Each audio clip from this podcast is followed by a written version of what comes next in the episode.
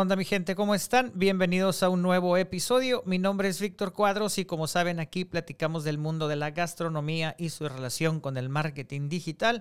El día de hoy es de entrevista, tenemos un gran invitado, conoceremos un poco la historia del chef Aaron Mora y dos de sus proyectos que lo han dado a conocer. Uno de ellos Andariego Food Truck y Chicali Cocina de Humo. Una gran historia de inspiración, nos aventamos un buen cotorreo, espero que les guste. Sin más, los dejo con el episodio. Este, pues así es, ya rato de, de, este conocernos, pero un chingo de rato de no, de no este cotorrear. Pues, ¿qué andas haciendo ahorita? Pues mira, la neta, lo, lo, más importante ahorita en lo que nos estamos enfocando, pues es en, en, en generar proyectos gastronómicos, ¿no? O sea, empecé con un food truck eh, en el 2015, después de una carrera de, de, pues de, estudio y trabajo, y aquí y allá, y que el viaje, que el México, sí, que Italia y la chingada, pero ya fue cuando dije, no, pues sabes que en Mexicali hay, hay como que hay mucho, mucho tela donde cortar, de ¿no? dónde, cortar, cortar y armar algo cool. Entonces dije, como que dije, pues en ese entonces no es que no hubiera alguien que estuviera haciendo buena cocina, pero decía, bueno, pero no están haciendo lo que yo traigo de idea, ¿no? Ajá. Entonces ahí empezó todo el show y, y, pues empezó con el food truck, después hicimos un, un, localito cuando nos empezó a ir bien con el food truck, pegó, Ajá. por fortuna, y del localito nos mudamos a otro restaurante ahorita en Calzada Ceti, se llama Chicali Cocina de Humo, entonces ahí vamos, ¿no? O sea, como que siempre como que tratando de buscar la, el camino y, y, creciendo para hacer pues el proyecto cada vez más grande y mejor, es la idea. Ok, entonces estás totalmente enfocado ahorita en proyectos gastronómicos, por ahí te fuiste. Así es. Este, ¿tienes desde cuándo me dijiste? ¿2015? 2015, o sea que empezamos con el, ajá, con el, con el camioncito. Con el, con el este camioncito, ajá. que el camioncito es... Se llama, eh, se llama Andariego, Truck. Sí, uh -huh. todavía lo conservo. De hecho, es parte okay. del icono de, de, de todavía el, el, el, pues, del restaurante, del proyecto Ajá. en el que todos hemos ahí em, em, crecido. Entonces, me, ahora sí que me lo pintó el Betones y el, Star. Y este, ahora sí que es, él también no es, me dijo, eres, es el único food truck que he pintado. Entonces, digo, no, pues entonces con más gusto lo voy a, lo voy a, lo voy a presumir, voy a presumir ¿no? ¿no? Está Porque chilo, es un güey. artista urbano muy bueno y que quiero mucho. Sí, de entonces, hecho le quedó chilo. Güey. No, pero ese, entonces, él me pintó ese primer food truck. Entonces, Ajá. lo que yo quería era, pues dije, bueno, ¿qué puedo hacer vistoso a este proyecto? Dije, porque a lo mejor, pues no, como era nuevo, era Ajá. un concepto que era cocina, ahumados de cerdo principalmente, pues dije, no sé, si le ponía costillas, si le ponía tortas o algo, no, no sentía que iba a hacer ese clic. ¿no? Entonces Ajá. me lo pintó muy, muy colorido, muy padre, y la gente, ¿qué vendes? ¿Y qué hay? Y que la fregada. Entonces ahí empezamos como que con, con ese impacto y esa, y, esa, y esa dudita, pues a atraerlos y le empezó a gustar a la gente nuestro, nuestra nueva proyecto, o sea, nuestro proyecto, nuestra cocina. Ajá. Y pasaron los años, el camión sufrió unos cuantos daños, digamos que estéticos por el sol y eso, ¿sabes? Como Cali no hay. Sí, Entonces, pues por eso dijimos, ¿sabes qué? ¿Qué onda? Le ponemos lo volvemos a pintar y a lo mejor le damos otra vida. Le pusimos unos tonos diferentes, unos diseños diferentes, Ajá. pero a fin de cuentas volvió a ser Andariego. Entonces Andariego va a seguir siendo como que la parte icónica, icónica. De, de, donde empezamos. ¿no? Así como el, el, el, restaurantito que de repente tiene su carreta ahí donde empezó, ¿no? Su, su, su puestito de hot dogs. O creo que, sí. que, eso nunca lo voy a, o quiero pensar que nunca lo voy a. No, y aparte, de él. A, aparte todo ese cotorreo sienta bases para la historia que estás contando, ¿no? Y si logras comunicarla con un buen branding, pues la raza te lo acepta bien cabrón, que son los buenos conceptos de comida, o sea, es uh -huh. cuando la gente se engancha machín. Sí, porque dice, oye, wey. pues eh, creo que es lo que parte que dije, bueno, me gusta contar la historia de lo que hago, a lo mejor sí. no siempre con palabras, porque no tengo la, la a lo mejor el, eh, pues el tiempo en el que conocer a las personas que, que quieren saber eso, pero digo, sí, oye, man. cuando alguien llega y ve el camioncito, se le queda viendo, y si estoy yo, le digo, ¿Te gusta? O sí, Simón, oye, ustedes eran el que estaban acá en Calzada City, y Simón, acá hace cinco años, sí, no, se me perdieron del mapa, de a lo mejor gente que no usa tanto las redes o algo, Ajá. o que simplemente no se acordaba el nombre, ¿no? Y que lo, nos desaparecimos.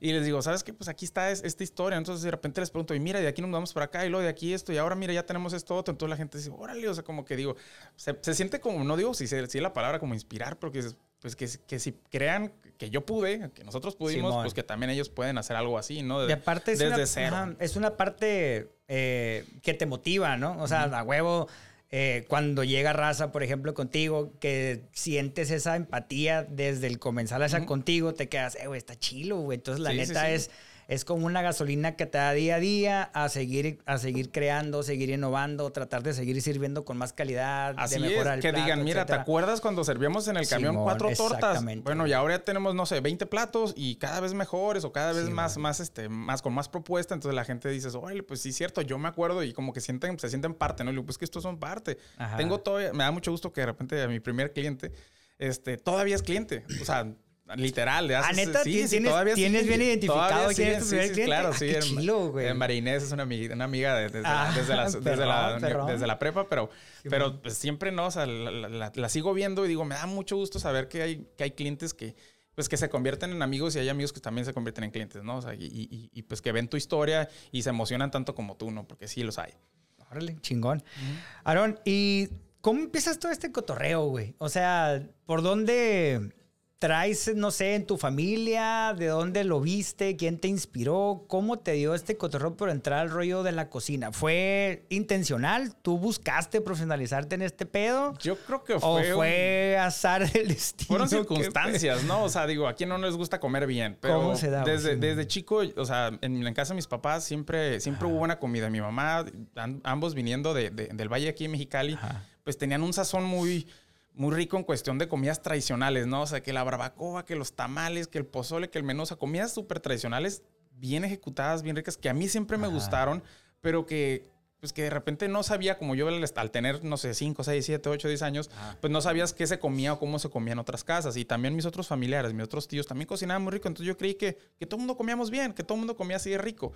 Y la gente empezaba a ir, oye, es que hizo tu mamá esto, no, que sí está bien bueno, que cuándo va a, ver, ¿cuándo va a volver a ver tamales. Ah, Entonces ahí empezó el gustito por el, por, el, por el buen comer. Yo creo que la base es el, el buen comer. Si comes bien, te vas a acostumbrar a lo bueno. Entonces ahí empezó el buen comer con mis padres y, y, después era como que todavía me acuerdo, ¿no? Papá, yo de 8 o 9 años, papá, quiero ir a chivo para mi cumpleaños. Ah, sí. Y llegaba con su pickup con dos chivos amarrados vivos. o sea, las comidas bien elaboradas. no, vivos, los, vivos los chivos. Y yo acá, ay, papá, te, te pedí, te, pedí así como que una barbacoa de, una birra de chivo, pero pues no pensaba que ibas a llegar con los pinches chivos vivos, ¿no? ¿Sabes qué? Jálate con los cuchillos, tráete la cubeta, tráete la manguera amárralo, agárrate los cuernos y sea, todo, güey. Todo el proceso. Todo el pedo se Pum, Y yo de 6, 7 años, no sé, haciendo eso, ¿no? Deteniendo el chivito y amarrándolo, ayudándole a quitar la piel. Entonces yo pensé, honestamente, que eso todos los niños lo vivían con sus padres a esa edad, ¿no? Ahorita, ahorita caigo en, conciencia de muchas cosas. que es un daño psicológico. Sí, papá, tú tienes la culpa. Pero no me marcó tanto en lo malo, sino como que el, respeto y el, aprovechamiento, ¿no? El que, mira, te estoy enseñando algo que, que es, pues, que es único, ¿no? Es una, una experiencia que probablemente, bueno, que, jamás vas a olvidar, ¿no? Entonces me, me, ayudó a decir, así se hace, así se cocina, así se limpia, así se esflema, así se cuida, así se... Así hasta que llegaba a la mesa con arroz, frijol y salsita, ¿no? y el por qué tenía que vivir todo ese proceso. Entonces ahí también dije, bueno, me enseñó mucho el, respeto, ¿no? Al producto, el decir, ¿sabes qué? Si lo vas a sacrificar, que sea con, con, con, un sentido y consúmelo todo. Que valga la pena. Que valga la pena, que valga el esfuerzo, que valga lo que dio, lo, lo, que, lo que pasó aquí, ¿no? Entonces por eso dije, bueno, desde ahí y así nos fuimos yendo, siempre comiendo muy bien, hasta yo empecé a cocinar, o sea, poco a poco mis hermanos también cocinaban bien. Como yo soy el más chico de tres, entonces siempre mis papás cocinaban, pero trabajaban hasta doble turno, ¿no? Siempre fueron muy chambeadores. Entonces, luego mi hermana también trabajaba, mi hermano estudiaba, pero ves, todos se ponían a hacer la comida menos yo. O sea, me tocaba muy pocas veces o no. la neta me decían, pero si tú no sabes ni hacer un huevo, yo, pues, pues, sí, cierto, no sé, ¿no? O sea, pero quiero aprender. Porque no hay, pero porque no, hay quebrada. No hay quebrada, ya todos tenían ahí como que la batuta, la pues. entonces, hasta hasta la prepa yo todavía decía, no, pues como siempre estudié artes, ¿no? Me gustaba mucho el dibujo, eh, fui a grafito, el diseño gráfico, a mano también, pintura al óleo, pintura acrílico. Siempre estuve en cosas que tuvieran que ver con artes, ¿no? En, cuestiones, todo era dibujo técnico. Un poco más creativo. ¿no? Entonces yo decía, bueno, pues voy a ser arquitecto, o sea, me gustaba la arquitectura, pero siempre decía, si existe así como cursos de cocina, me voy a meter, pero en ese entonces, pues estamos hablando del 2001, un poquito más, y tantos. Sí, por ahí. Por ahí. Entonces no, no había como que tanta difusión sobre las escuelas de cocina o, no, no, existía como tampoco esa imagen sobre el chef como algo, una figura de, pues, de, de, de, respeto, de autoridad, de decir, ay, mira, que él es un profesionista, no era más como un oficio. Yo creo que así se miraba en el, en el mundo. No, y aparte que, que, que ese tipo de, carreras, creo yo, o de manera de profesionalizar todos esos oficios, estaba como en las ciudades más grandes. ¿no? Exacto, aquí no existía. Aquí no existía. Yo también desde ahí, no. Fue, fue, fue una historia cura, ¿no? Pero sí fue como que dije, ah, ¿cómo le hago para, para seguir aprendiendo cocina? Porque llegó un momento en el que cuando yo estaba estudiando la prepa, terminé entonces apliqué arquitectura, no quedé en ese semestre, me mandaron al, así como que al que seguía. Entonces dije, bueno, pues a ver, pues a esperarnos, pues no queda de otra. Y, y fue cuando empecé a cocinar yo, pues ahora yo soy el que me quedo en casa. Pues ahora, sí yo, ahora sí yo, tengo la quebrada. no, pero ya tenía 17, 18 años y en eso mamá le hablaba, ¿cómo haces esto y cómo haces aquello? Y me empezaba a decir por teléfono así, así, así, o le preguntaba una noche antes. Entonces, pero llegó un, un momento en el que le pregunté tanto que ya no pudo ayudarme más. Pues, ¿sí me explico? Ya, ya había un tope de mi papá o mi mamá que decía, pues, mi hijo, pues que ya, te dije todo lo que sé, ¿no? Es así, güey. Y ahí fue cuando dije, me enamoré de eso, que decir, ¿sabes qué? Quiero más. ahora va lo mío, ¿no? Yo, ahora, ajá, quiero más, quiero aprender más y quiero, o quiero modificarle esto, yo le pondría esto, yo le pondría aquello. Entonces, pero dije, pero ahí fue cuando ese semestrito, pues que me quedé como bailando, fue cuando dije, ¿sabes qué? Y si esto es algo, y si esto es lo mío, o sea, que si mi hobby puede ser realmente mi vocación y no al revés, y mi vocación de arquitecto y mi hobby frustrado de fin de semana. Entonces fue cuando me acordé de una escuela, ¿no? Que, que me había topado y dije, ¿sabes qué? Culinary Art School. Sí, sí, sí. Y me busqué, papá, vi, las fotografías de la página web y la fregada y vi el sumario de materias, ¿no? Pues que coctelería, bar y coctelería, que enología, que cocina el viejo mundo, panadería, confitería, chocolatería. Vi el sumario y dije, Arre. Mames, ¿cómo puedes, o sea, cómo puedo aprender esto? O sea, ¿en qué escuela enseñan esto, no? O sea, nunca, no, no sabía que existía algo así, y mucho menos que fuera una carrera profesional. Entonces fue cuando le dije a mi mamá, ¿sabes qué? Bueno, mi mamá directamente, mamá, ¿sabes qué? La neta, no quiero entrar arquitectura. No mames, así como que me vio con cara de... Sí, que, güey, así como que ya te compré el respirador, ¿no? pero yo, mamá, la neta, o sea, así como que sí es lo que quiero. O sea, yo sé que no me crees. Y así como que mi hermana voltea y pero tú no sabes ni cocinar ni un pinche. Pues, pues por eso, o sea, por, eso, porque quiero hacerlo ya bien, ¿no? Pero quiero hacerlo de una manera más, más específica. Entonces ya buscamos la escuela en Tijuana. Por fortuna, mis papás me pudieron ayudar económicamente, moralmente. Y pues buscamos un DEPA y paz. Y empecé ahí con Tijuana. Y ahí empezó ya el, mundo, ahí empezó mi, mi, ahora sí que mi... Tu andar, mi andar. Por el, sí, empecé a descubrir, empecé a descubrir así como que, que era lo que... Porque a fin de cuentas en la escuela todo era nuevo. O sea, todo era nuevo. Todo lo que sea que me enseñaran, todo era nuevo. No tenía manera de proponer en eso. Nadie, yo creo que nadie en la escuela, por lo menos en mi carrera, tiene la, el potencial para proponer. Todavía primero es aprender, aprender, aprender, desaprender todo lo que no, no deberíamos de haber sabido. Todo, todo lo, que sí hay muchas cosas que debemos de, Que culturalmente uno va arrastrando, ¿no? Exacto, ¿no? Entonces, no, desaprendí, aprendí unas cosas nuevas, empecé a probar, a probar, a probar, pero todavía no sabía. Me fui a un hotel, o sea, al Costa Rica, y como que, oh, no. Luego me fui hasta a, a, Puyola, la Ciudad de México. Ahí fue cuando, pues sí, estaba en el, en el restaurante del, Chef Olvera, ¿no? Entonces también ahí era como en el punta, en el 2001 ahí empezaba a crecer como el mejor restaurante de México. Entonces ahí fue cuando aprendí mucho, me enseñaron bien cabrón. Entonces fue cuando dije, no, esto es lo mío. Tal vez no así como que un restaurante tan tan nice, tan cool, pero sí, sí cocina en No ese concepto, pero, pero, pero, restaurante, no tanto hotel, no tanto así como que otras cosas, a banquetes, como que lo intenté y aprendí muy bien de muy buenos maestros, pero no era lo mío. Entonces ahí fue cuando dije, restaurante es lo mío, mi experiencia. Entonces, cuando ya termino en, la, carrera, le digo a mis papás, ¿sabes qué? No, pues qué onda, ya te graduaste, ¿cómo te ayudamos? ¿Te compramos un carrito o algo? No, mala neta, ¿sabes qué? Carrito me lo puedo comprar yo en algún momento. Le dije que si me pudieran ayudar con algo que, que traigo, terminé mi tesis y todo. Dije, ¿sabes qué? Me quiero ir a estudiar Italia. Siempre he querido aprender un poquito más de la cultura italiana, el, pues, el fútbol, los carros, la moda, el, la comida, el vino, ni se diga. Entonces fue cuando dije, ¿sabes qué? Dame unos necesitos allá, allá, para poder ver cómo está esa onda. Nunca había viajado, pues, ahora es que del otro lado del charco. Y fue cuando dije, ¿sabes qué? Pues me fui a Italia. Fui a una escuela de, idiomas, fui a una escuela de, de cocina y ahí fue cuando ahora sí que todo, todo, todo mi mundo cambió. Toda mi visión de la cocina, toda mi visión de lo, de lo que era la, la comida fue, fue, fue incurada. Entonces ahí fue cuando dije, a ver, ¿qué, ¿qué, qué, hay aquí? O sea, no quise replicar al venirme de Italia para acá. O sea, porque yo estando allá decía, no, cuando vaya para allá les voy a hacer esta pizza, les voy a hacer esto, les voy a hacer aquello. Pero dije, ¿sabes por qué era tan delicioso el estar allá y comer allá o vivir esa experiencia? Porque era ahí, porque eran sus productos, porque era su pues, gente, porque lo cuidaban, porque lo respetaban. O sea, Oye, estamos hablando de hace más de 10 años y ibas al mercado y ya te decían ponerte guantes para escoger la verdura. O sea, no podías tocar la verdura con tus manos porque la maltratabas. ¿Cuándo has visto eso aquí? Ande, cabrón, Hace más de 10 años. o sea, así eran cosas. tú ibas a los mercaditos, a los chiquititos y le dices, quiero una cebolla, quiero tres zanahorias. Yo te los doy. O sea, te los daban en una bolsita. No vayas a madrearlo. De... Nada de que. Y aquí todo lo contrario. Los aguacates ya los tenemos todos mayugados. Sí, güey. Uno llega al mercado de pinches aguacates todos madreados. Pues sí, güey. Van, van, van ya 50 Ya lo manosearon 50 cabrones. pues, cuántas doñas, ¿no? Ese es el tema, ¿no? Pero fueron esas cositas como dije, oye. El cuidado. ¿y sabes qué era lo que.? el cuidado, el respeto a las cosas. El respeto, sí. El pan bien ejecutado, nada más tostado a un lado. Le ponían poquito bajo aceite de olivo de, la, de ese año sal y pimienta, lo mordías y es, güey, como un pinche pan con ajo, con aceite de olivo, me sabe tan rico. porque había todo un porqué detrás de eso, ¿no? Entonces, pero me gustó la esencia. Entonces dije, ¿y qué era lo que más extrañé cuando estaba allá? Pues la carne asada. la familia, los cortes y pues allá la neta, pues comer carne es carísimo, o sea, no, no, no hay mucha manera de comerte unos tacos o un ribeye o algo, que, aunque existiera el lugar, o sea, es caro. Es muy caro. Entonces, ¿por qué? Porque pues los ingredientes tienen que viajar mucho. Entonces fue cuando dije, ¿sabes qué? ¿Por qué me ando haciendo jugando a la mamada acá en, las Europas? Si lo que más extraño es, es, pues es mi pueblo, es mi carne asada, es mi gente, es mi esto. Entonces dije, ¿qué puedo hacer yo con esto que aprendí aquí? No dije, aprendí a respetar a los productos, a manejarlos de la mejor manera posible, de principio a fin, y buscar cómo mezclarlo con la cocina, o sea, con los productos que había aquí en Mexicali. Entonces, eso fue lo que he intentado hacer durante estos años, ¿no? Es decir, bueno, hay buena carne, hay buenos, hay buenos vegetales, hay buena pesca, hay buen, hay buen vino, hay buena cerveza. Pero, ¿qué pasaría si hago de todo eso un, comprimido, no? Entonces, por eso los platos del food truck tiene uno que es como una porqueta, es un plato inspirado en Italia.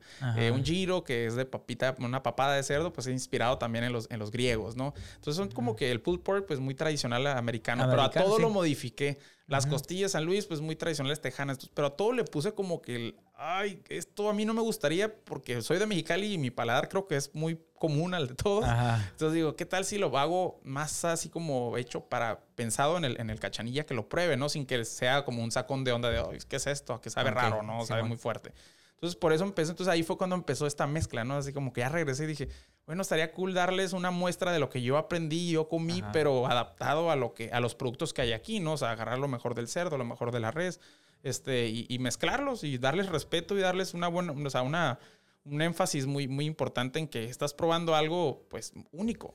ahí, empezó. O sea, ahí, estamos, en la lucha, todavía. Bien, bien, bien, güey. Oye, antes, antes de que te fueras a, a esta Italia, me platicabas de tu experiencia en Pujols.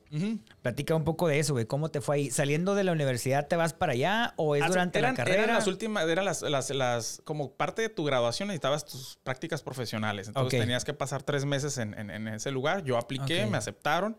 Eh, fui para allá, pero realmente como practicante, aunque seas practicante profesional, no te daban mucho tiempo de trabajo. O sea, siempre era como que ah, ponte a picar ponte a exprimir limón, ponte a hacer esto. Y los verdaderos cocineros que replicaban, o sea, la cocina de Puyol, eran pues los cocineros pagados. Entonces había un segundo piso. En el segundo piso estaban los, los practicantes y en el... Ah, ok. Ustedes los tenían como que... Sí, ¿no? en el parte. Sí, sea... que en el piso arriba, ¿no? En el piso arriba era toda la producción y, hacías toda la, la mise en place, decimos, toda la, toda la, producción y ya nomás le mandabas todo ya porcionadito, picadito, licuadito. Ya nomás los güeyes allá abajo pues sellaban, terminaban y emplataban, ¿no? Entonces eso fue lo que de repente, que, ah, pues quería aprender eso, pero pues ahí iba entrando. Entonces apenas tenía unas dos semanas y pues entraba a las 7 de la mañana y salía a las 4 de la tarde y pues ni modo.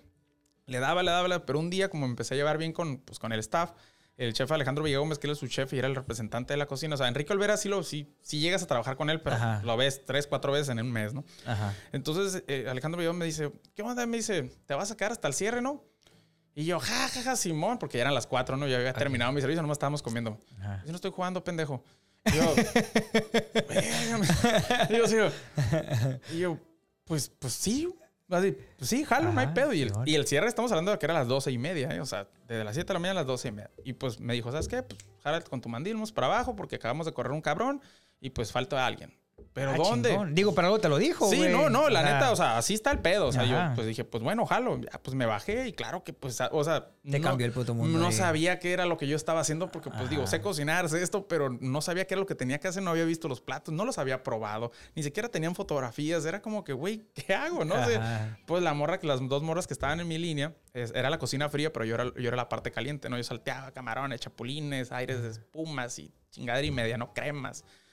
Entonces, pues me decía, salte esto, licua esto, levanta el aire, hazle espuma. Yo sí, madres, pues a darle, ni modo, me la rifé y me quemé y me, se me cayó y esto, pero la saqué y la saqué, la saqué, la saqué, la saqué.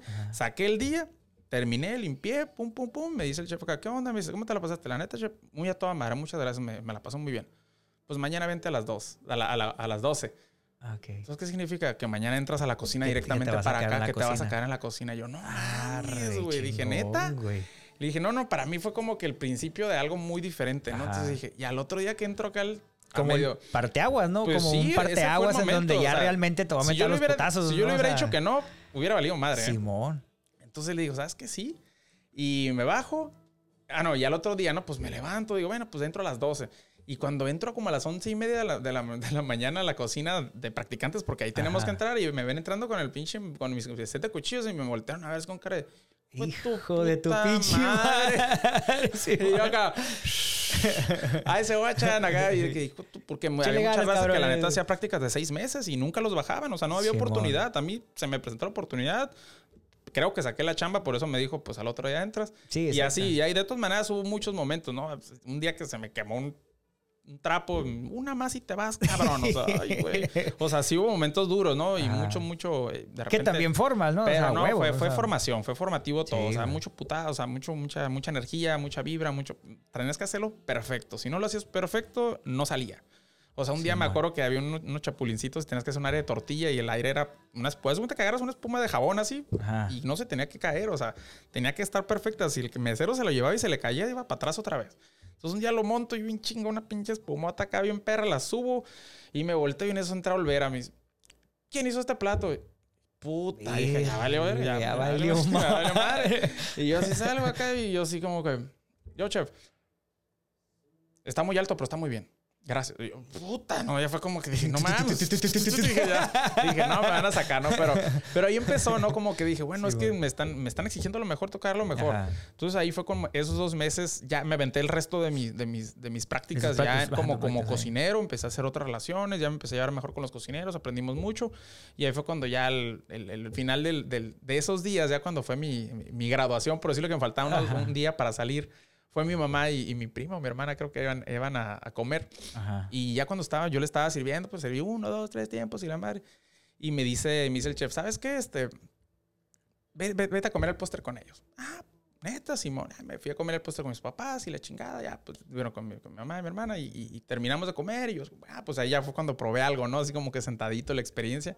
Y al siguiente día me dice el chef, pues mañana, es el último día, me dice Simón, hoy no vas a cocinar, me dice, vente para acá. ¿Para dónde? Para acá del otro lado de la línea. O sea, el, terminando los platos. Hoy tú vas a cantar mesas en Puyol. Hoy tú vas a dirigir la cocina en Puyol. Yo nomás voy a estar aquí viéndote. No mames, neta.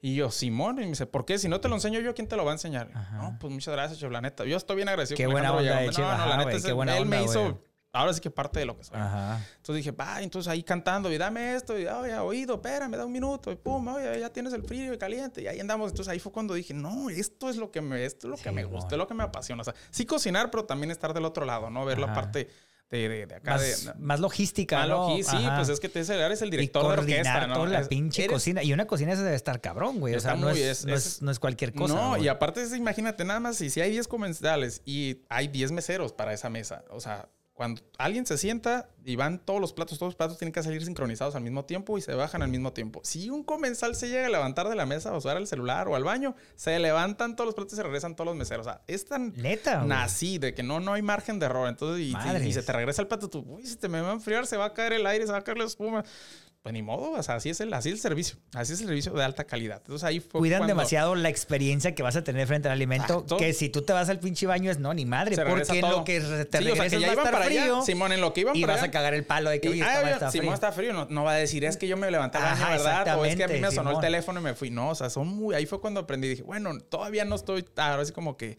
tan, tan obsesivo con querer un restaurante de esa calidad o de esa, pero bueno, en un futuro sí, sí, sí, sí lo tengo en mi mente, ¿no? Pero siempre creí que que, que, un proyecto iba a impulsar al que sigue, ¿no? Dije que un food truck, pues porque también pues ahí faltan muchos recursos para invertir.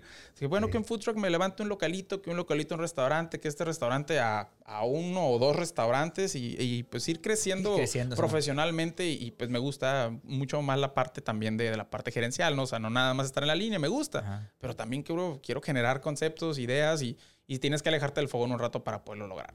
Sí, la parte, la parte de estar creando y estar elaborando, como tú dices, conceptos. Me imagino que por la estructura que traes, este, pues hay que sentarse y hay que ponerse a evaluar y qué es lo que le quieres dar a la gente, ¿no? O sea, conceptualizar. Tienes que ser muy, muy dedicado en eso porque, pues, no sé, a veces pueden pegar todas tus ideas y a veces no A veces tienes que escuchar al comensal, a veces tienes que parar el oído de repente en una mesa, verle las caras. Eso también es importante, ¿no? Es un vicio, yo creo que muchos cocineros. El verle la cara a alguien cuando lo va a probar y dice, sí. está chilo, ¿no? ¿Le regué o no la regué? O sea, el feeling, ¿no? De, ese tacto de. Sí, no, no más es ser alimentar por alimentar. O sea, sí tienes que buscar que haya una experiencia de por medio. No tiene que ser el plato más elaborado, me refiero a montaje ni nada, sino que tenga, que tenga algo que ellos no puedan hacer en, su casa, ¿no? Yo creo que eso es importante. De hecho, eh, te quiero preguntar, cuando te regresas acá a Mexicali, ¿arrancas con lo primero que arrancaste con qué fue? ¿Con el food truck? Sí, bueno, este, ¿Con trabajé, trabajé en, una, en la Universidad del Valle de México como chef, luego me fui a Club Camac y así estuve. ¿Anduviste trabajando? Ajá, sí, fue trabajando, ¿no? Agarrando experiencia y luego ya fue cuando dije en el 2015, ¿sabes qué? No, pues ya, ya es momento de hacer algo, algo Voy a hacer algo mío. Sí, sí. Ok. ¿Cómo te fue eh, y cómo fueron tus primeros meses? Porque te voy a comentar algo. Es, sobre todo Mexicali, es muy particular. Que muchas veces llegan marcas de comida. Han llegado muchas marcas de comida, bares, restaurantes, muchos conceptos muy bien armados que sabemos que llegan de Ciudad de México, de Guadalajara, Monterrey o, del extranjero. Claro. Y Mexicali los truena, güey. Sí. O sea, hemos visto una gran cantidad de marcas que a lo mejor tú dices, güey, afuera, en otras ciudades, son un putazo, güey. Son un concepto, ajá, dominan muy chingón. Y en Mexicali no, güey. En Mexicali, por alguna pinche razón, no sé, güey, como no sé si las marcas no tengan el feeling para la región, para tener ese tacto de que, ¿sabes qué, güey? Aquí la raza se enfrenta distinto a, estos conceptos, etcétera. ¿Cómo te fue a ti con eso, güey? Cuando tú lo armas en teoría y lo ejecutas y lo llevas a la práctica, ¿cómo te va, güey?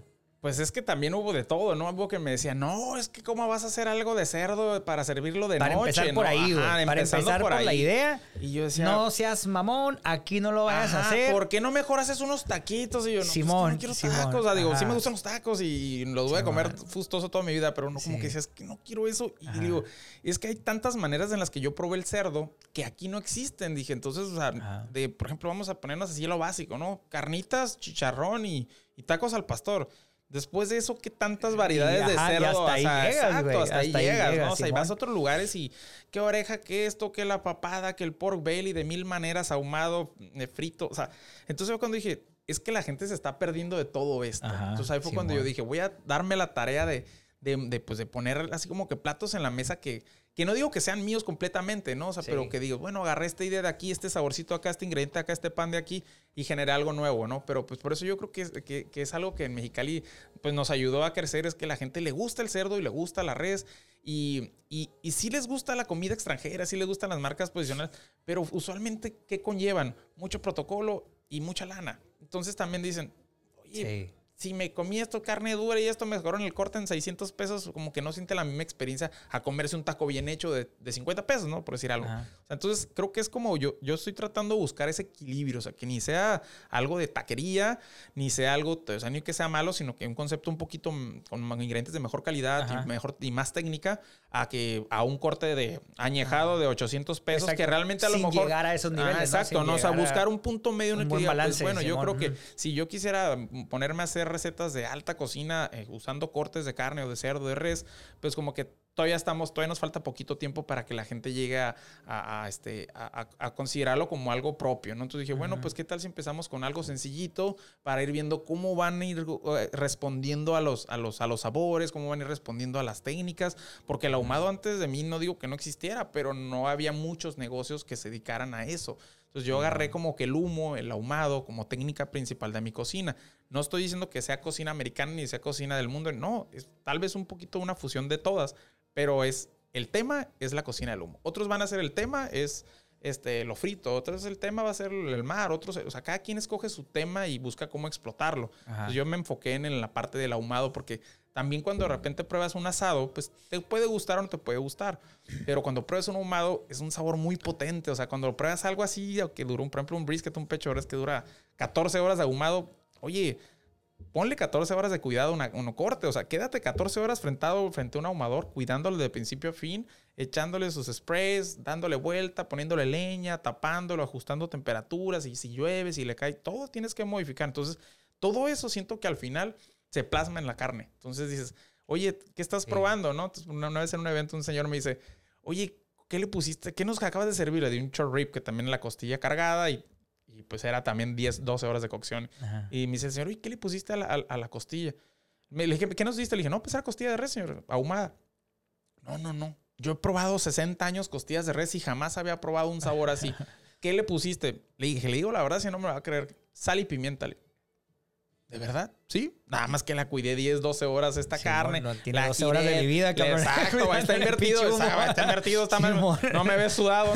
Y, digo, y, aparte a veces desvelado, ¿no? Porque los eventos son a las 2 de la tarde y tienes que aventarte a la madrugada. o sea, o lo, quieres que salga a las 8 de la mañana o tienes que aventar la noche antes. Entonces, todo es un esfuerzo que digo que creo que eso al final de cuentas las carnes lo, lo, lo absorben, ¿no? De la gente es cuando dice, y, hay gente que no sabe lo que hay detrás de esta técnica, ¿no? Entonces, pero bueno, esa es parte de, yo creo que mi trabajo, ¿no? Tratar de, de, hacerles llegar el que, oye, pues si hay un chingo de esfuerzo. Que tú llegues y te lo demos en 10 minutos no significa que, que, lo hicimos en 10 minutos, ¿no? O sea, venga el micro o, ¿por qué cuesta esto? Le digo, pues que cuántas tiempo duramos. Porque no he dormido, cabrón. No hemos dormido. cuesta, cabrón. Sí, o por ejemplo, sé, un pastrami. Dices, oye, dura 21 días en estar. Oye, pero come el sándwich en 200 pesos. Pues sí, señor, haga un una preparación de 21 días y está cabrón.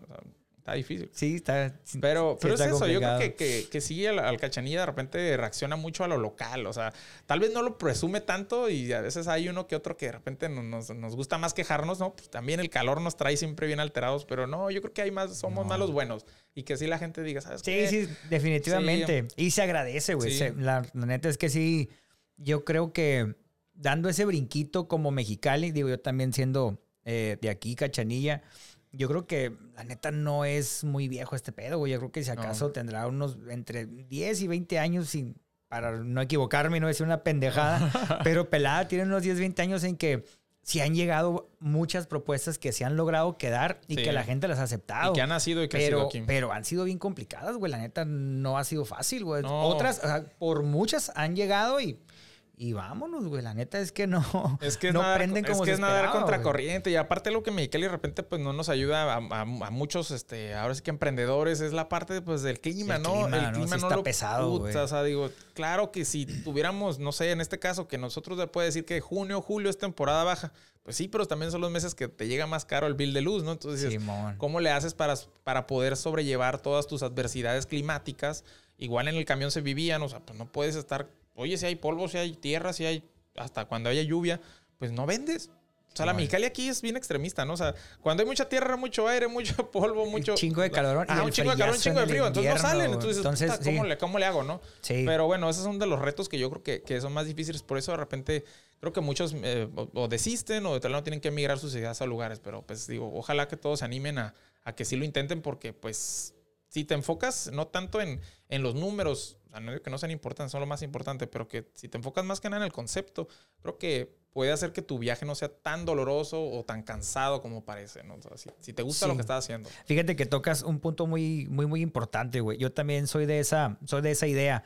Eh, muchas veces queremos tomar decisiones basadas 100% en el pinche Excel, ¿no? Y en los números, ¿no? Ni madre. O sea, si no suma esto y no me da esto, entonces no. Pero también, este, pues el aprendizaje, la experiencia, todo eso también cuenta, güey. O sea, también es un, es un elemento muy, muy importante. Y creo que el food truck en un momento te lo dio, güey. O sea, sí, sí, sí. Cuentas, cuentas la historia, ¿no? Y aparte, pues yo creo que el estar ahí, ¿no? Yo también que yo, pues que yo estaba el 100% ahí encima del camión, ahorita tiene un poquito más de libertad, pero en ese entonces era estar ahí. Entonces también me preguntaban, oye, ¿y tú ¿Qué, ¿qué, onda? ¿Quién eres? ¿No? O sea, ¿qué haces? Y yo, no, pues yo soy el Chevy. Oh, que mire, ¿y estudiaste? Sí, ah.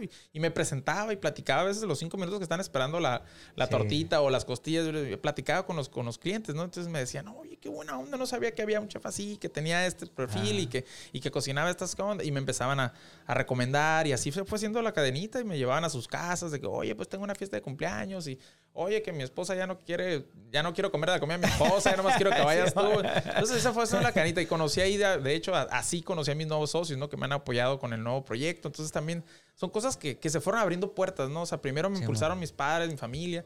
Eh, pero pues de amigos y cada vez se fue sumando más gente. Entonces ahora ya no me siento tan solo en el barco, ya no siento que, que estoy ahora sí que peleando contra, con, contracorriente o no, tan, no, no, con, no con tanta insistencia, ¿no? Hay que nomás ayudarte, apoyarte y, y sí se puede. Está bien. Oye, en el, en el 2015 cuando decides poner el, el, lo que es andariego, este, ¿te enganchas de la ola que empieza en Estados Unidos o cómo decides poner en ese concepto? Sí fue, o sea, sí fue un poquito como el decir, sabes que la ola está creciendo y creció en todos lados, pero pues, ah, claro, en todas las ciudades que crecían eran ciudades con muy buenos climas, ¿no? Estamos Exactamente. de San Diego, que te preguntar. Miami, que Porque todo el ambiente que envuelve al, al food truck en sí o a los food parks pues es una experiencia completa, no es nada más el carro. O sea, sí, sí, sí. Es, por a ejemplo, lo mejor estás en una playa. exactamente, o sea, todo ese ambiente eh, envuelve. Aquí en Mexicali, pues se tuvieron que adaptar bien cabrón. Este, al clima, en dónde lo pones, los horarios, los horarios que manejaban. Pues es que ya puedes estar abierto de las 12 del mediodía a las 12 de la noche, aquí no. y está toda madre. aquí no puedes. Pero aquí no puedes, güey. Aquí, o sea, tienes que jalar 4 o 5 horas, o sea, en la noche. Eso era, sí era muy limitado mi, tiempo de venta. Entonces, sí, sí, seguí esa ola, sí seguí como la parte, pero como inspiracional, ¿no? Decir, ¿sabes qué? Un food truck.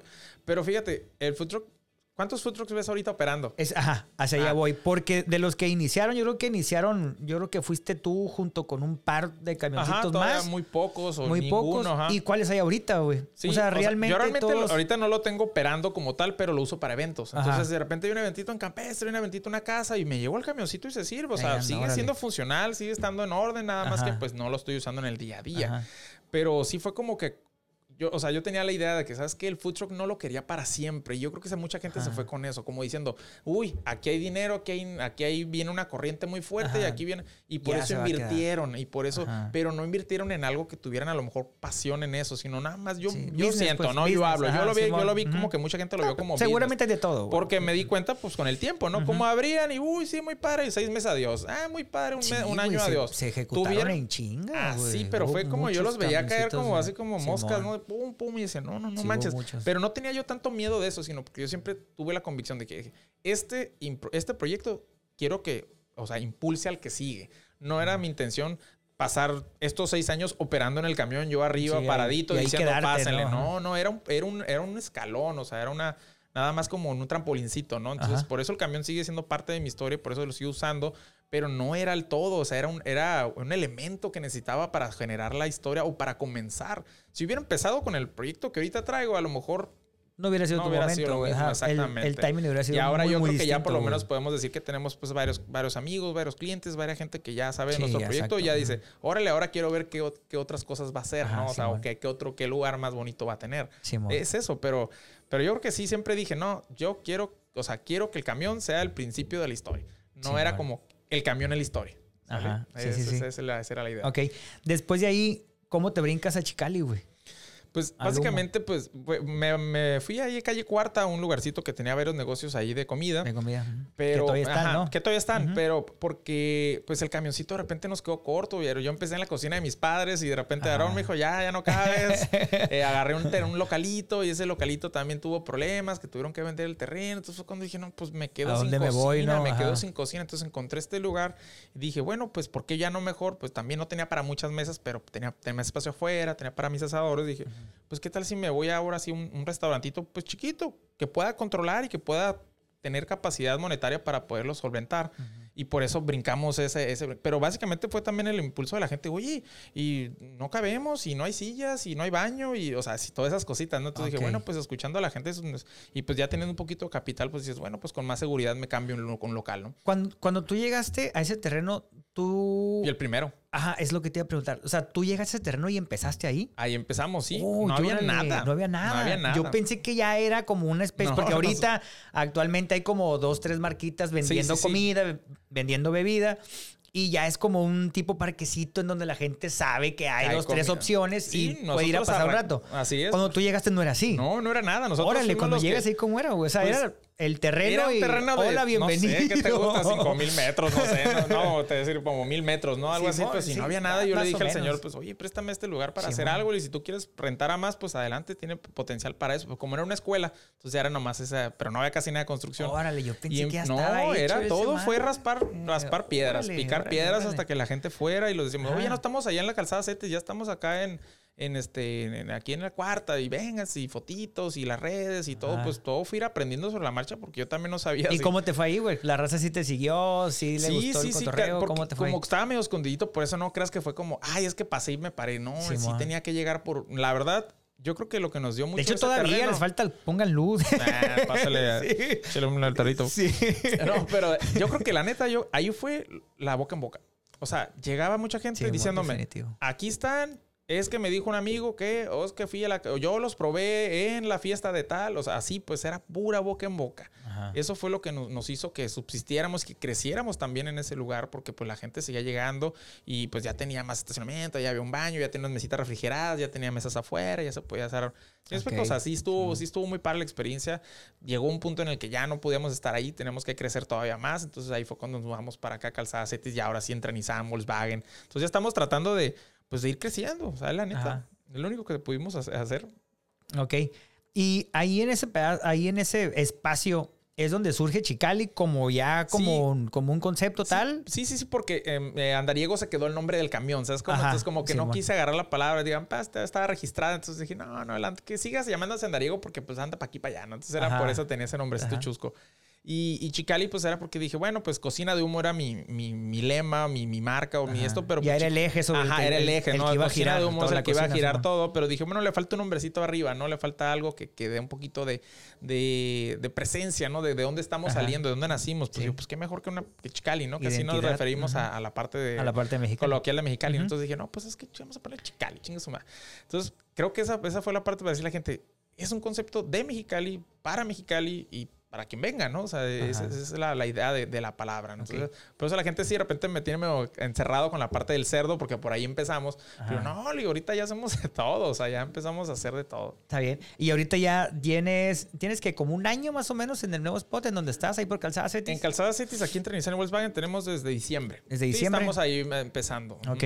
¿Y cómo te ha ido ahí, güey? La neta, muy bien. O sea, sí, sí. Cada, o sea, mucha gente que ya estaba en el otro lugar nos ha seguido. Obviamente, pues al ver el camioncito más a la pasada de la calzada sí, pues ya, ya, llama la atención. ya me acordé o ya vi el letrerito, ya, o sea, como que voltean y sí tiene un poquito. Y sí nos llega mucha gente. Oye, este, pues, iba pasando, ¿qué venden? Ah, pues mire, pásale, aquí estamos. O, como ven el ahumador así a la pasada y lo levantamos, echamos leñita, echamos ahí spray a las costillas, pues de repente, oye, pues. Llama la atención. Sí, sí. Entonces ahí vamos poco a poco metiéndole cada vez más publicidad, que las mesitas, que las sillas, que la sombra, porque pues tenemos que ir contracorriente con el clima, pero pues tenemos que hacerlo, güey. Entonces, por eso, pero... Oye, y ahora con el rollo de la pandemia, ¿cómo te fue, güey? Digo, te fuiste en, en diciembre para allá. Pues nos cambiamos en plena este, pandemia. Te cambiaste en plena pandemia. Eh, ¿Cómo te ha ido con eso? O sea, la gente sigue jalando. Es, que fue, es, que, es que fue lo curioso porque la neta, pues creo que a todos nos, o sea, sobra decir que a todos nos cayó como balde de agua fría, ¿no? Y la neta yo tenía varios, varios, ya un proyecto empezado cuando, antes de la pandemia, que ya tenía ya casi terminado, pero cuando llegó la pandemia fue como que, a ver, espérate, este proyecto ahorita, olvídate. Le pusiste pausa un ratito. Pausa un ratito y, y, enfócate en tu negocio. Ya no va a venir la gente a comer y no creas que va a ser un... Yo desde que dijeron 40 días dije, 40 días mis huevos. Dije, esto va a durar. No, güey, yo sí me la tragué bien duro. No, yo no. A mí me dijeron cuarentena. Y dije yo, ah, pues 40 días sí me quedo huevón en la casa. No, la neta no soy médico ni, ni. madre, pero cuando dije yo, eh, a las primeras de que no, sigue, sigue, yo chinguen a su madre, esta madre va a durar. Yo sí dije, dije, esta madre no va a ser de 40. Dije, yo dije, ¿cuál es el.? Le pregunté a un primo que es, que es doctor, ¿no?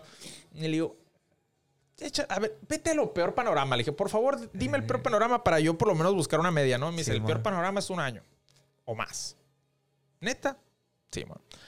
Muchachos, al día siguiente, así pues yo también le sufrí y le lloré porque veía pues que no trabajaba gente y que no hablaban y güey, pues, empecé a sufrir. No, exactamente, no tenía servicio a domicilio porque no lo necesitaba, la gente llegaba y a veces llegaban y agarraban sus charritas y se iban, gracias. Y güey, no tenía, y yo sí, sí estaba pensando en meter servicio a domicilio, pero, pero, pero todavía no, ¿no? Así como que yo, pero espérate, espérate, ¿qué pasó? Y de repente dije a los muchachos, que saquen todo lo que está en el comedor, pum, vamos a meter ahí racks para meter nuestras cosas, hacer espacio en la cocina, vamos a ta, ta, ta, servicio para llevar. Yo lo llevaba personalmente en mi carro, o sea, yo le decía a la raza, ¿sabes qué? Si quieren servicio a hacer yo se los llevo. Simón, así empecé, literal, dije, ni madre, no se va a caer esto. Le dije, no por mí. no, no, modifiqué toda la cocina, el concepto, dije, vamos a hacer esto, vamos a hacer esto, vamos a hacer esto, vamos a ver qué pasa de no vender literal así nada, así de que en una semana habíamos vendido creo que 3 mil pesos en toda la semana, que era literal para el hoyo, ¿no? Pues para el hoyo. Para nada, ni para los suelos.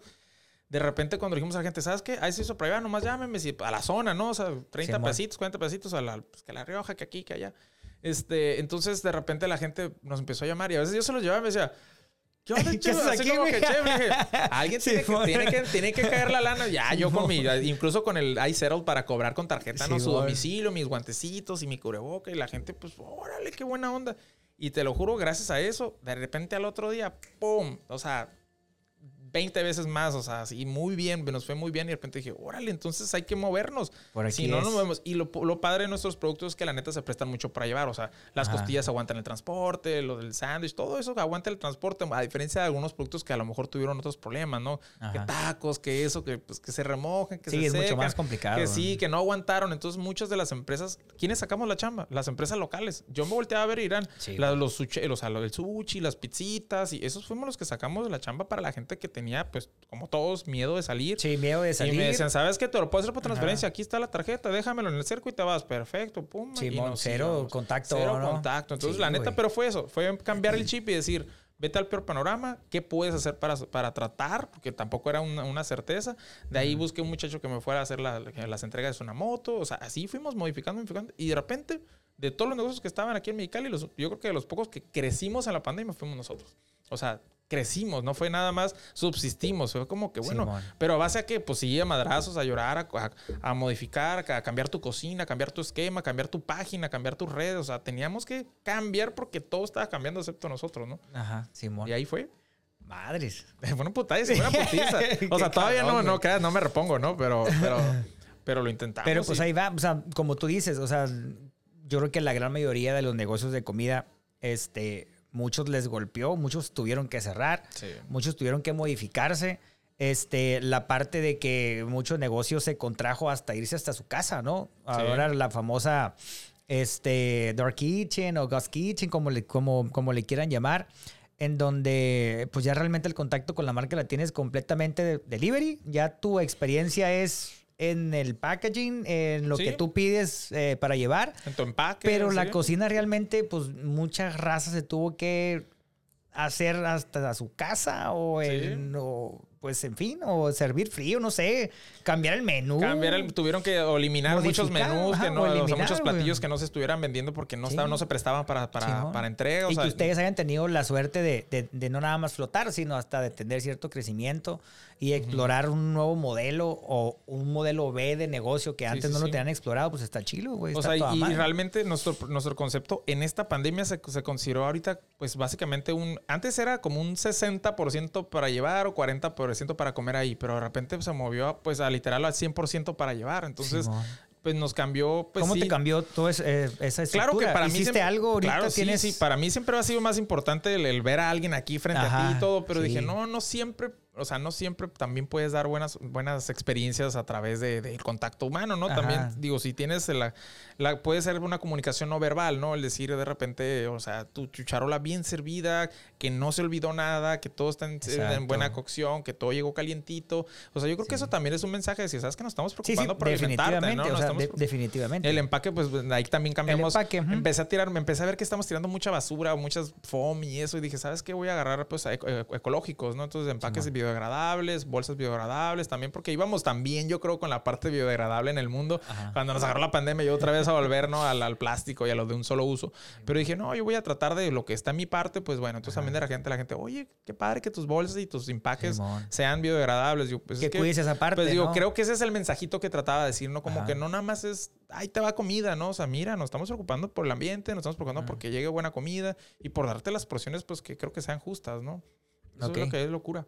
O sea, aprendimos, aprendimos, todos los días estaba aprendiendo un chingo. La ¿Y ahorita qué estás haciendo, güey? ¿Cuál es tu plan? ¿Cómo estás operando ahorita? Pues el, restaurante, o sea, ahorita realmente el, comedor sí lo abrimos hace, un, hace poquito porque también nosotros teníamos el miedo. Digo, también no quiero que los muchachos estén en contacto. Por fortuna ahorita ya nos... tráfico. Ajá, entonces ya nos vacunamos todos. Entonces también les dije a los muchachos, bueno, ya estamos vacunados. Ya están un poquito más tranquilos. Exacto, estamos más tranquilos. De hecho, a partir de esta semana ya es cuando voy a poner el comedor abierto. O sea, ya bien, mesita, sí, ya es todo bien cool. Digo, siempre ha habido espacio, pero tenemos como que ese pendientito, ¿no?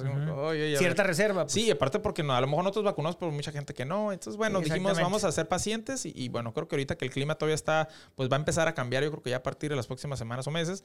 Dijimos, bueno, vamos a abrir el, comedor, Este, seguir con la experiencia de ahí, pues que lo prueben recién salidito. O sea, yo realmente sé que la costilla está bien cuidada y que puede ir bien a tu casa, pero neta no hay nada como que salga del ahumador, te lo corten, te lo pongan en una charolita y, lo, te lo consumas en el momento. Entonces eso es lo que yo creo que es lo que nos vamos a enfocar en este tiempo, a, que, a que vuelva a retomar la gente, la que quiera y las que se sientan cómodas, a probar otra vez la experiencia de algo recién salidito, pues ya, ya no tanto nada más bueno o, muy, muy, bueno, sino que, que sea algo más fresco, ¿no? Simón. Esa es mi, mi tirada. Ok. ¿Y a futuro cómo te ves, güey? ¿Qué andas haciendo ahorita? ¿Tienes planes para algo? ¿Tienes planes para Chicali, para Andariego? ¿O pues básicamente en la plaza que estamos ahí, o sea, es, es, un terreno entre Nissan y Volkswagen, entonces mis nuevos socios este, vamos a hacer todo eso va a ser una plaza, se va a convertir en una plaza, va a estar un, pues, va, a ser unos dos negocios nada más, digo, ya, ya, ya, se, ya se irá filtrando toda la información, pero dentro de este proyecto vamos a tener el nuevo restaurante, ¿no? Un restaurant bar, ahora ah, sí, ya con bebidas alcohólicas, ya con con una canchita de petanca, que es un jueguito que, que me gusta ir a jugar, que es con unas, unas bolas. Este, que pues, está muy popular ahorita. Sí, anda, anda he, visto que, he visto que están jugando bien cabrón. Está bien cura, en Ensenada está bien prendido. y tienen muy buenas canchas allá, aquí en el espacio, pero aquí también nos juegan. ya tenemos un club ahí de, de, de petanqueros, entonces también un espacio para eso, al aire libre, otra una cocina abierta, una cocina cerrada. En la cocina abierta es donde voy a estar yo haciendo las carnes y metiendo los ahumados. La gente va a poder estar allí. Va a poder estar viendo. En el barecito también pueden estar, en el restaurante, un bar arriba. O sea, va a ser un proyecto, la neta, muy, muy padre. O sea, está, estamos echando, tenemos básicamente dos o tres años trabajando en este proyecto. Entonces, no, no, lo detuvo y no lo modificó, modificó la pandemia, pero ya ahorita ya agarró forma y estamos a, a, nada de empezar la construcción. Entonces viene lo bueno. Ahora sí que viene lo bueno. Yo creo que llegar. a lo mejor, Simón, o sea, ya, ya viene el reto, ¿no? Ya viene el reto de, que ya, pues es. Eh, claro, lo tratamos de hacer con una nueva, pues, modalidad en la que las áreas estuvieran separadas, pero una manera natural, ¿no? Que te pongan un árbol ahí en medio, que te separen la mesa de dos metros, no todo gacho, sino que ya de una manera más armónica todo va a estar separadito, arriba, abajo, conectado por puentes, escaleras, o sea, todo va a estar muy, muy padre para que puedas decir que estás en un lugar con mucho arte, le vamos a apostar mucho al arte. A varios artistas urbanos van a estar en, mis cuidados en, ah, en, arquitectura, en, pintura y, en, escultura. Entonces creo que esa es parte que también digo, ¿sabes qué? Pues si es un concepto de la cocina de una nación mexicali, pues vamos a, jalar a todos los arquitectos. A presumirlo, A huevos, arquitectos. Y hacer, hacer, hacer, un, ajá, hacer una comunidad. Así es. Que si alguien diga, oye, ¿quién pintó esa pared?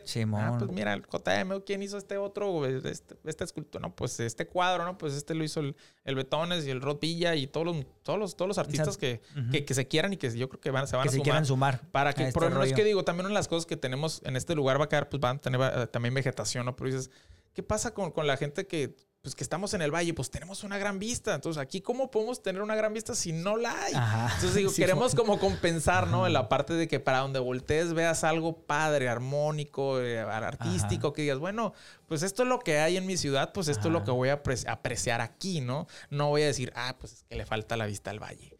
Ah, Simón. No, no, pues para eso vamos al valle. Aquí es un nuevo lugar con una arquitectura un poquito eh, industrial, o sea, nada, nada nada fifí, o sea, nada súper guau, es, es, enfocado en la comida, es enfocado en, en, el buen beber, en el buen comer y pues eso es lo que estamos trabajando. La neta ya, ya estoy ansioso porque, porque, por abrirlo, pero ya vamos a empezar la construcción en unos meses. Órale, chile, güey. Pues muchas felicidades, Aaron. Este, pues para toda la raza que, que, quiera, que no conozca o que quiera tener contacto con las marcas, te pueden encontrar en redes como Andariego, Chicali. Andariego, Andariego, Food Truck y Chicali Cocina, Chicali Cocina más lo que se llama con X, XI. Y, este, y ahí ven pues todas las, las, las, imágenes. Ahí pueden ver el menú, las fotos, qué es lo que están sirviendo, sus horarios, cómo los pueden contactar. Todo ya y para que lo prueben, la neta sí está poca madre. También en Didi, y vamos a tener también un 25% de descuento durante todo este mes porque nos acabamos de meter a Didi. Ya están en las plataformas. ya se está, ya, y está la información va a estar subiéndose, ¿no? También ahorita ya va a empezar unos flyers que van a empezar a, a, dar, a, conocer nuestros servicios de, de caterings. O sea, si quieres que te hagamos un lechoncito en la casa, si quieres que te haga una cena privada, si quieres algo como dices, bueno, es que si quiero un eventito pero no lo quiero para 100 personas, ¿no? Bueno, pues algo de 20, algo de 15, algo de 30, algo de 40, que también sea un poquito más también, eso es lo que vamos a ver, vamos a empezar con eso, ¿no? Decirle a la gente, ¿sabes qué? llévate esta experiencia, pero te la vamos y te la cocinamos en tu casa, ¿no? Para que, para que puedas tener algo, o sea, con tu comodidad, bajo tu, tu dominio, ¿no? No de, ay, es que aquí no quiero ni tocar la puerta del baño, ¿no? Entonces, digo, eso es lo que nos Donde se sientan más cómodos y que puedan tener la experiencia que estamos, de la En lo que estamos construyendo, el, el, otro creo que sería como algo padre, que a mí también me gustaría estar haciendo, ¿no? Volver a retomar esos eventos a pesar que sean pequeños, decir, ah, es que, oye, tengo ganas de cocinar, ya tengo ganas de Sobre todo, que es lo que más extraña, ¿no? Que eh, los pinches eventos, güey. Eventos de todo, o sea, conciertos deportivos, de comida. Lo que sea, te llena chorro de vibra, pues, o sea, te llena bien cabrón. Sí. Ok, Aaron, pues muchísimas gracias, güey. Gracias por haberle caído. Este, espero que te haya gustado aquí todo este cotorreo. la raza. Ya me, voy a hacer, ya me voy a hacer yo aquí de este, ¿cómo se llama? Miembro. Así es. Para toda la raza que quiera contactarte, pues ahí están sus redes sociales. Muchas gracias. Gracias, raza, a todos. Este, y nos vemos. Sale. Gracias, brother. Nos vemos. Hasta aquí el episodio que nos aventamos con el chef Aaron Mora. Les dejo en la descripción links de su contacto. Gracias por haber apoyado este episodio hasta el final.